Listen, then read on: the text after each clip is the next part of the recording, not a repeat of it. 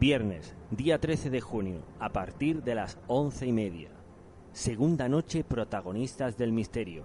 Si tienes un grupo de investigación o bien realizas trabajos de campo en solitario, ponte en contacto con nosotros a través de la puerta del más allá arroba live.com o bien por Facebook. La puerta del más allá, porque el protagonista eres tú.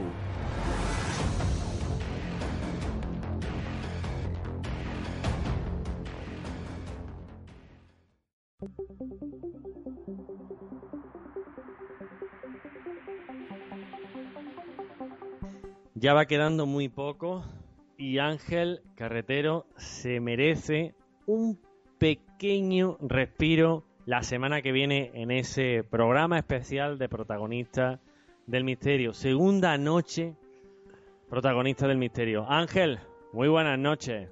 Muy buenas noches, Moisés. Pues sí, llevamos ya cuánto desde octubre, ¿no, Moisés? Eh, sí, sí. Son sí, ya sí. muchos programillas. Pues sí, Eh, y lo, y lo que nos queda. Y lo que nos quedan, que después hay, que- hay que ir pues por la siguiente temporada. Claro que sí. De todas formas, os prometo que os voy a oír. Ah. Aunque no participe, os voy a oír. Sí, sí, Eso pero ojo, ojo, Ángel. Cuidado, cuidado, ¿eh? Y no te pases. Un solo programa de descanso, ¿eh? No, por Eso supuesto. es, que no son más de descanso. No te pases. No, yo no me paso. Además, con lo que me pagas no me puedo pasar. Ahí está, ni ya me sabes. puedo quejar, ni me puedo quejar, Moisés. Ahí está. Ya sabes que tu contrato está firmado, derechos de imagen y todo.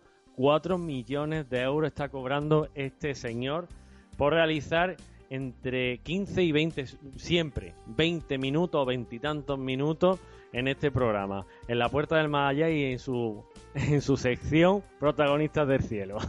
Bueno, vamos a ver, si me paso unos minutillos no, no pasa nada. Además, yo voy a cobrar lo mismo, es decir, que no te va a costar más caro. Bueno, eres- eh, la verdad es que te estoy totalmente agradecido, Ángel. Muchas gracias.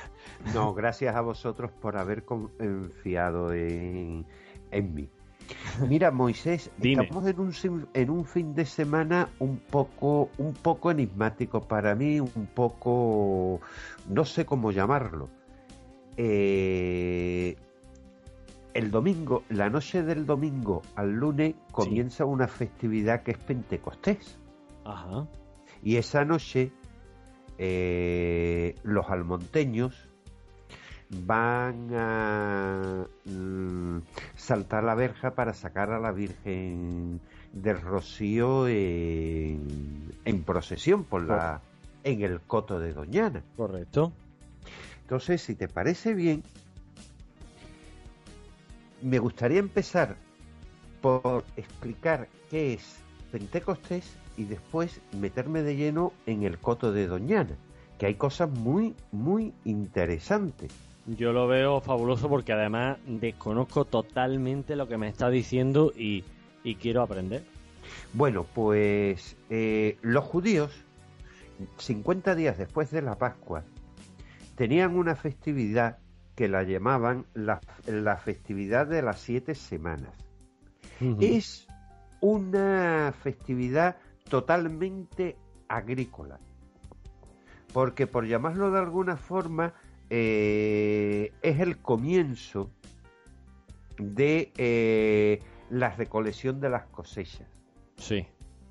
Con el tiempo se ha convertido en Pentecostés, que es la tercera eh, fiesta cristiana más importante después de la Semana Santa y de la y de la Navidad. Y además es curioso porque es una fiesta movible y eh, a raíz de ella es la Semana Santa puede ser a finales de febrero, principios de marzo, en abril, ¿eh? va variando, va variando. De hecho, este año, pues mira, coincidimos, coincide nuestro programa con la romería del Rocío, que coincide el primer fin de semana de, del mes de junio, pero otros años ha coincidido en mayo. Sí. Esto es debido al calendario lunar, que es de cada 28 días. El mes lunar son 28 días. Y hablando del rocío, el rocío, la Virgen del Rocío, la romería del Rocío, es una fiesta mariano-cristiana andaluza, por llamarlo de alguna forma, de las más importantes del mundo, con más de un millón de romeros. Ocurre en la aldea del Rocío, pero el Rocío es el coto de Doñana.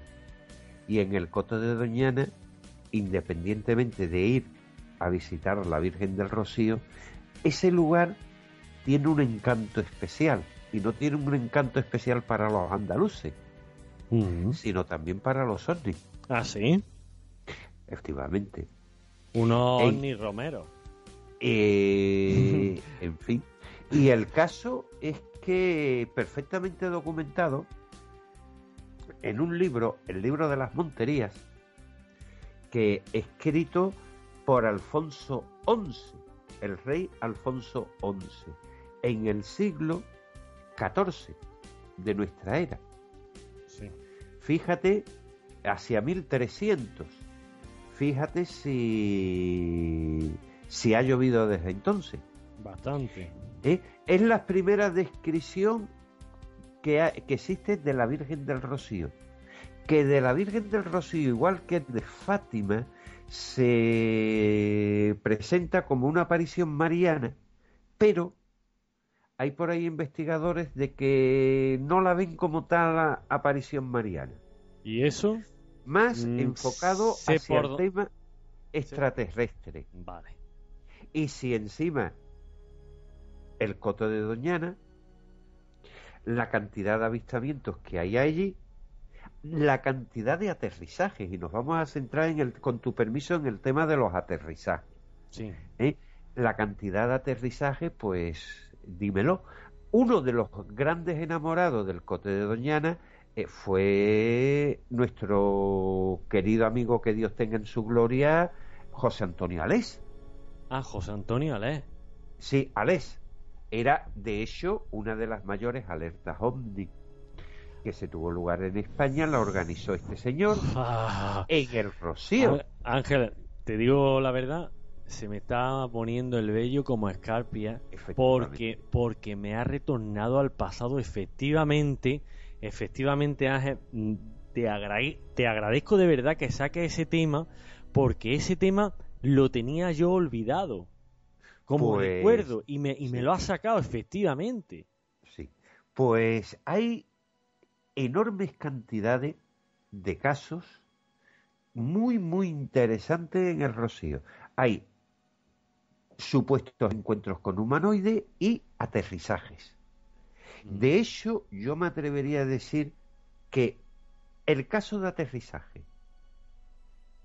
mejor investigado, y no porque yo haya intervenido, que pueda existir en Andalucía y en España ha tenido lugar en el Rocío, en concreto en el poblado forestal de las Medianas, en la puerta del más allá de Facebook. No sé si habrás visto el reportaje fotográfico que hay colgado. Sí, claro que lo he visto. Y una cantidad enorme de esquemas. Sí. Mira, en este caso los testigos son poco fiables. Eran niños. ¿eh? eran niños que un día del mes de abril, una tarde, mejor dicho, del, mes de abril, que eh, amenazaba lluvia, observan una bola de fuego, ¿eh? una bola anaranjada que parece ser que a gran velocidad va hacia el suelo, a unos 200 metros de donde estaban los niños. Sí. Llaman a los mayores, pero cuando llegan los mayores, la bola ha desaparecido. Se lleva toda la noche lloviendo y lo que pasan con los niños. Al día siguiente, que ya no llueve, vamos a llegarnos al, al sitio donde creemos que ha aterrizado el supuesto ovni. Claro. Y se encuentran con una huella una superficie en forma circular y en un extremo dos triángulos que salen del círculo totalmente calcinada y incandescente. Incandescente.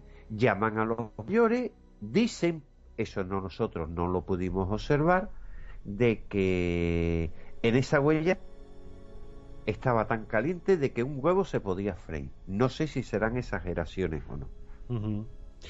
El caso es que esa huella estuvo allí durante dos años. Ya.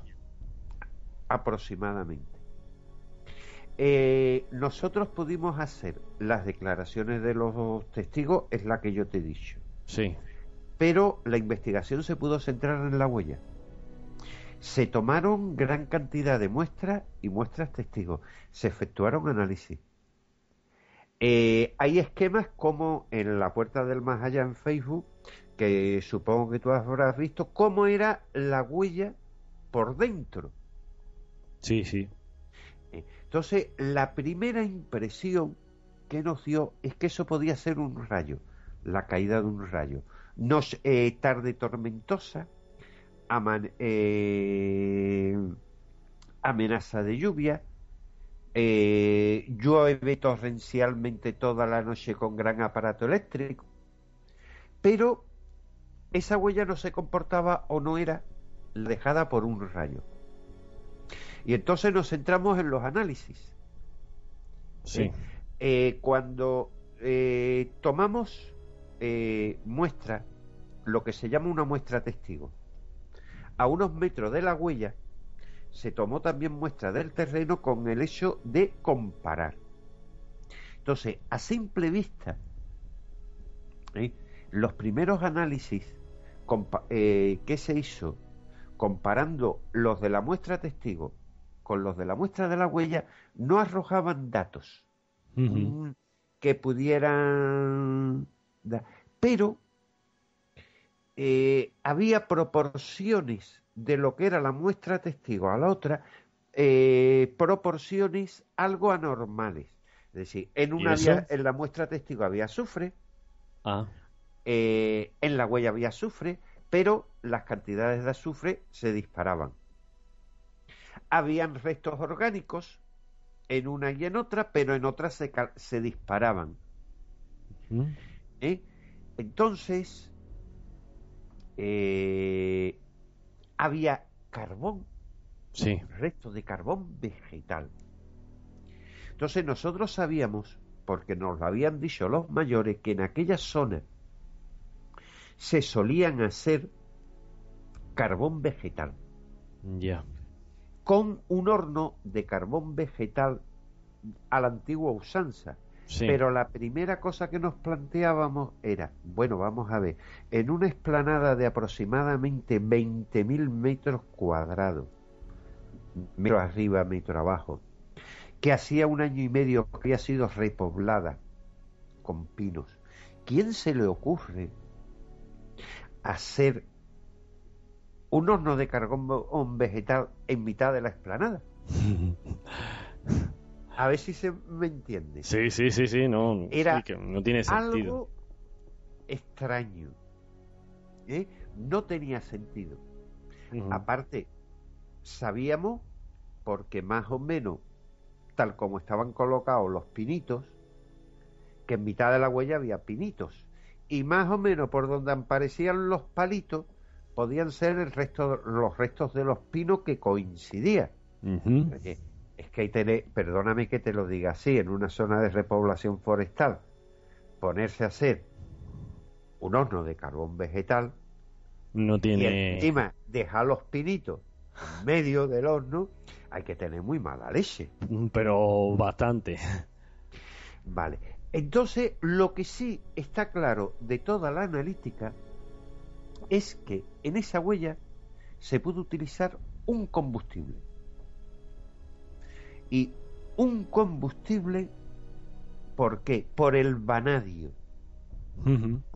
Entonces, eh, los combustibles que se venden a granel, el fabricante se tiene que identificar. Tú vas al supermercado Moisés y compras un litro de leche o una botella de cerveza y te viene la marca. Claro. Pero tú vas a una gasolinera y tú sabes de qué compañía es la gasolinera. Claro. Pero una vez que llenas el depósito y te vas para tu casa, nadie sabe de quién es ese combustible. Obviamente. Pero si te para la Guardia Civil y te mete para tomar muestras del combustible, la Guardia Civil sí sabe. Si en un coche de gasolina, o en un coche, mejor dicho, en un coche, en un coche de gasoil, estás utilizando gasoil para automoción, gasoil para uso agrícola o gasoil eh, para la pesca. ¿Eh? ¿Por qué? Porque el fabricante le hizo chivato. ¿Eh? Entonces detectamos esos chivatos. Entonces, es una interesante historia que lo único que hay claro, porque lo demuestran los análisis, es que ahí se utilizó un combustible. Nada más. Sí, un combustible tipo fuel.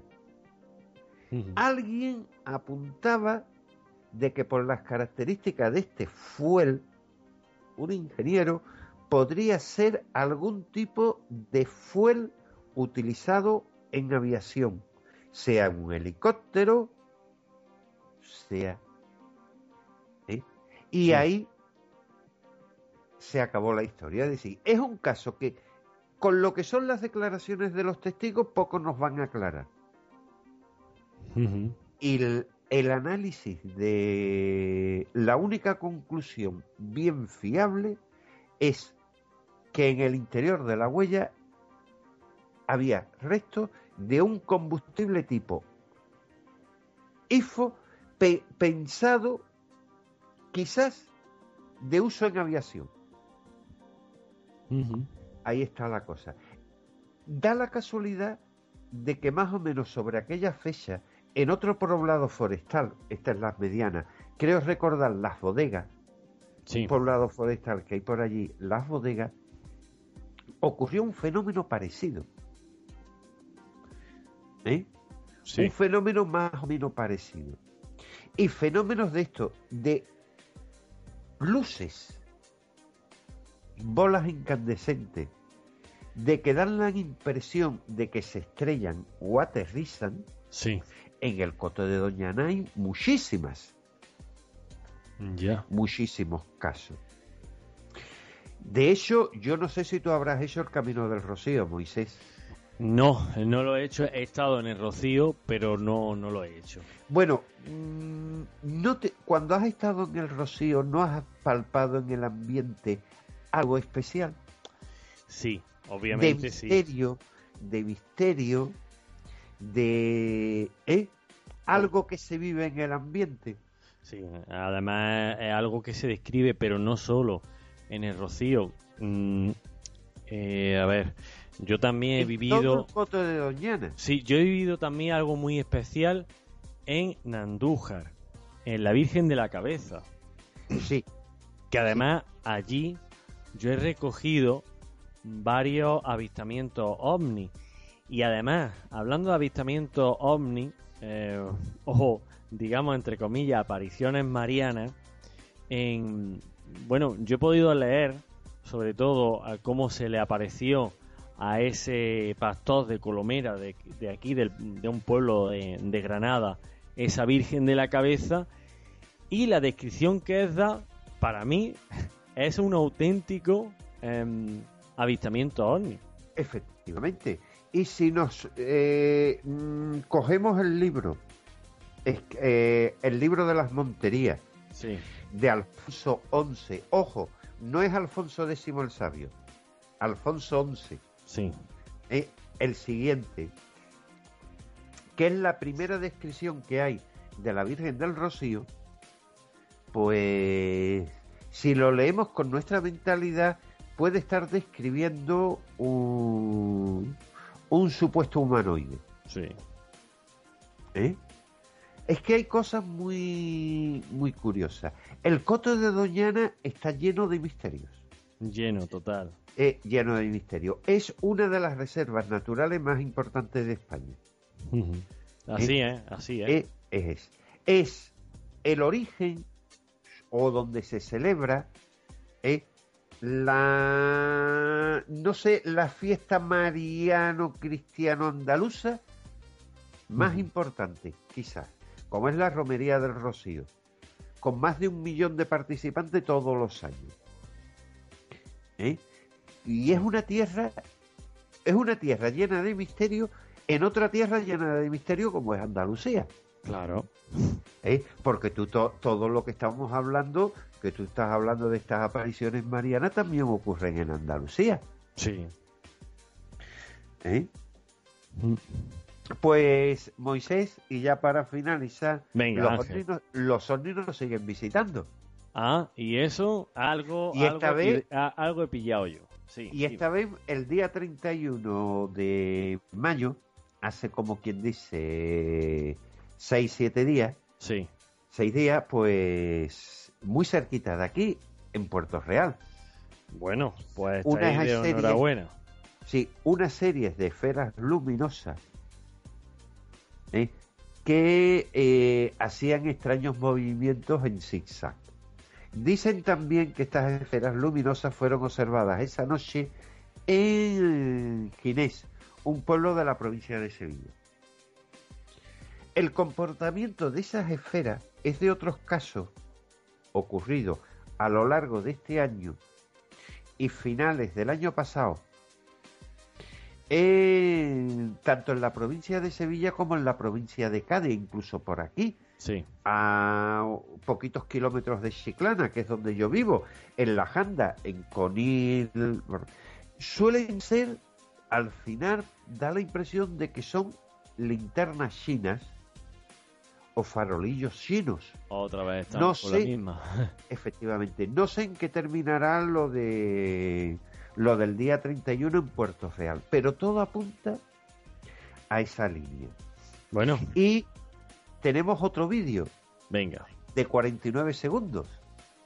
Ah, sí. Eh, te, sí. ¿Te acuerdas, Moisés, eh, lo que hablábamos la semana pasada de humo en Terranova?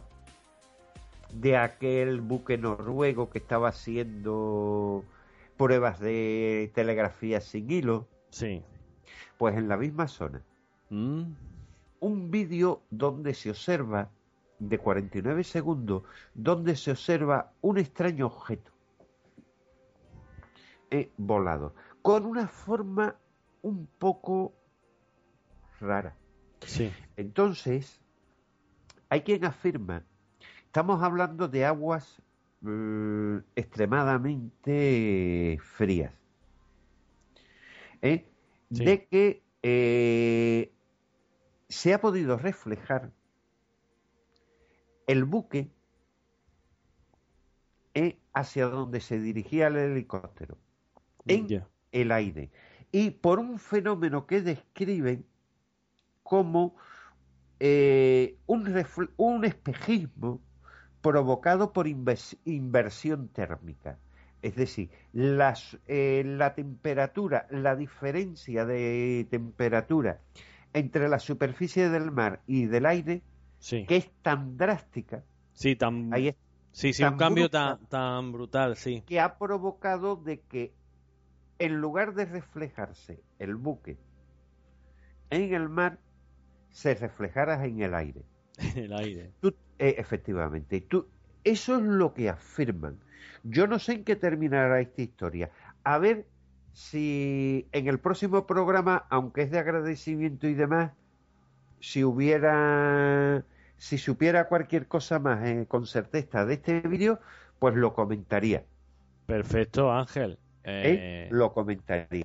Mm. Además, eh, tú sabes, es una zona para que tú te hagas el que se cae ahí al agua, que no lleve un traje apropiado, en tres minutos se muere. Eh, obviamente, Así de claro. Bueno. Pues Moisés creo que me comió el tiempo, ¿no? Eh, no lo sé, Ángel, no lo sé. Estaba muy atento a las explicaciones que estabas dando, sobre todo utilizando la lógica, utilizando la ciencia, utilizando eh, pues esos cambios de temperatura y la naturaleza que a veces nos ponen muchos obstáculos para llegar eh, hasta el auténtico misterio y el misterio real. Juega un poco con nosotros. Ángel. Efectivamente, Moisés. Muy buenas noches. Pues muy buenas noches a nuestros queridos oyentes y por supuesto muy buenas noches, Moisés. Buenas noches.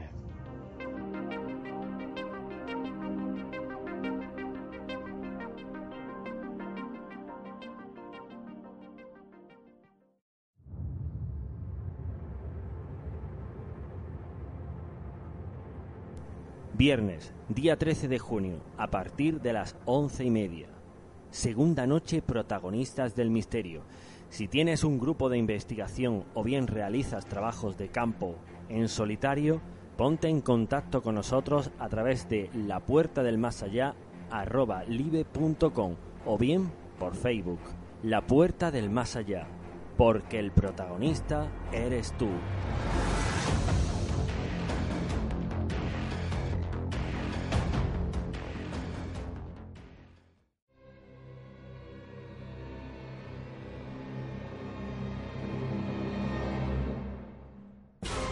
Relatos de terror con Teo Rodríguez.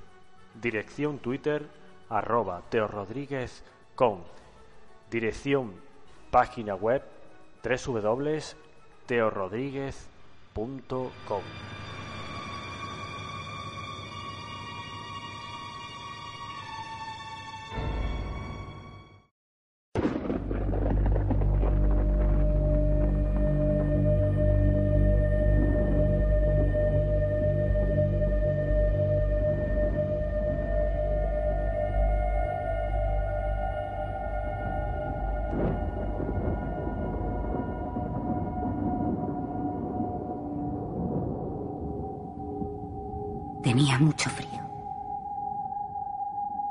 noche más esperaba que él apareciera de nuevo. Me preguntaba si de una vez por todas me atrevería a hacerlo. Habían sido tantos los intentos. Era doloroso, muy doloroso querer y no poder hacerlo. Sé que jamás volvería a tenerlo entre mis brazos. Sé que jamás volvería a probar sus labios. Él se había ido. Tenía mucho frío. Estaba congelada cuando, poco a poco, la puerta se abrió. Sentí la sombra de su cuerpo atravesar el mío. Una punzada amarga que trajo a mi mente recuerdos pasados que ya solo eran eso. Más que recuerdos. Y yo estaba con la respiración sumergida en una bañera rebosante de agua y hielo, rígida, paralizada. ¿Cuánto diría? ¿Cuánto? pero no escucha. Solo entra noche tras noche por esa puerta. Pasos que flotan en el aire arrastrados por la pena. Recorren pocos centímetros distancias infinitas. Camina entre mundos encontrados. Ahora separados para siempre. Tenía mucho frío. Estaba congelada. Sentía mi cuerpo fuera de su mundo. Una vez más, cerró la puerta. Se acercó a mí en silencio. Se sentó en la cama y me llamó. Susurró mi nombre, pero fue incapaz de decir nada. No quería decir nada. Yo solo quería tocarle, alargar mi brazo y sentir su piel. Solo eso, solo una vez. ¿Cuántas noches pude hacerlo? Quedé quieta. ¿Cuántas noches pude? ¿Cuántas? ¿Cuántas? Tantas como vidas hubiera deseado vivir a su lado. Tenía mucho frío. Estaba congelada. Sentía mi cuerpo fuera de su mundo. Su mundo ya no era el mío. El mío ya no era el suyo. Él buscaba acomodo bajo las sábanas mientras yo tenía mucho frío. Estaba congelada. Sentía mi cuerpo fuera de su mundo. Su mundo ya no era el mío. El mío ya no era el suyo. Uno era para los vivos. El otro era el mío. El mío era para los muertos. Una noche más mostró su brazo. Una noche más dejó suspendida en el aire su mano. tumbado sobre la cama. Yo oculta debajo. Hoy creo que sí. Esta noche creo que... Esta noche creo que agarraré su mano.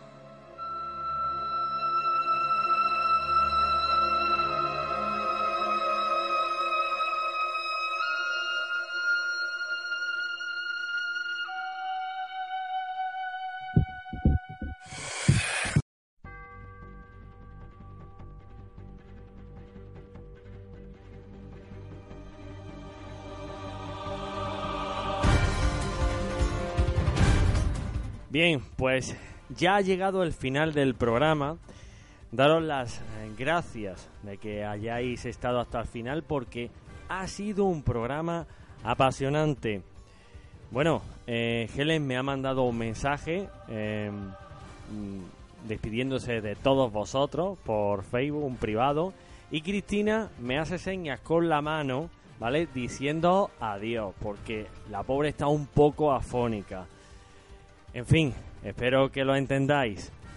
Ya saben, tengan cuidado cuando miren hacia arriba y cuando miren hacia atrás. Ah, y el día 13 quiero a todo el mundo pendiente del transistor, porque paso lista. Segunda noche, protagonistas del misterio. Muy buenas noches.